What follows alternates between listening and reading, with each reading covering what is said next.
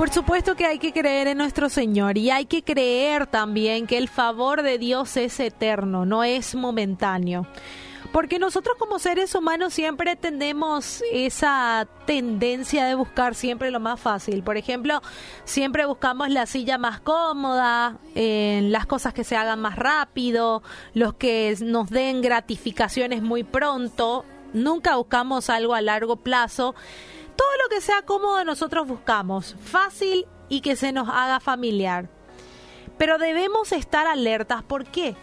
porque esta tendencia a buscar siempre lo cómodo nos puede hacer tropezar, porque cuando la voluntad de Dios no parece fácil, podemos desviarnos fácilmente convenciéndonos de que la vida más de que la vía más sencilla tiene que ser la voluntad de Dios, ya que él nos ama. Y muchas veces nos confundimos de esa manera.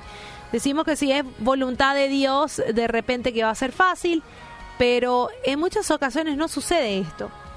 Y seguir esta dirección que se nos hace más cómoda o nos es más familiar, nos puede hacer olvidar de Cristo, que es nuestro lugar de esa paz indescriptible que sobrepasa todo entendimiento.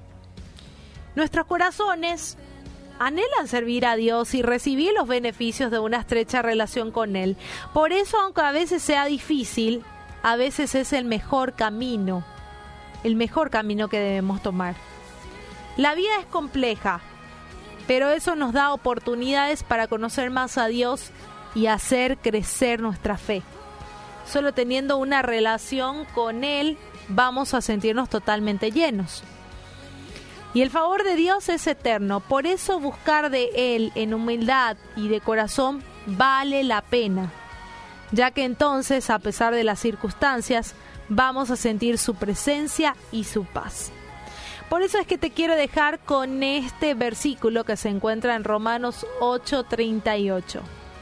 Pues estoy convencido de que ni la muerte ni la vida, ni los ángeles ni los demonios, ni lo, ni lo presente ni lo porvenir, ni los poderes, ni lo alto, ni lo profundo, ni cosa alguna en toda creación podrá apartarnos del amor de Dios que se nos ha manifestado en Cristo Jesús nuestro Señor. Así que ánimo a empezar a creer nuevamente porque el favor de Dios es eterno.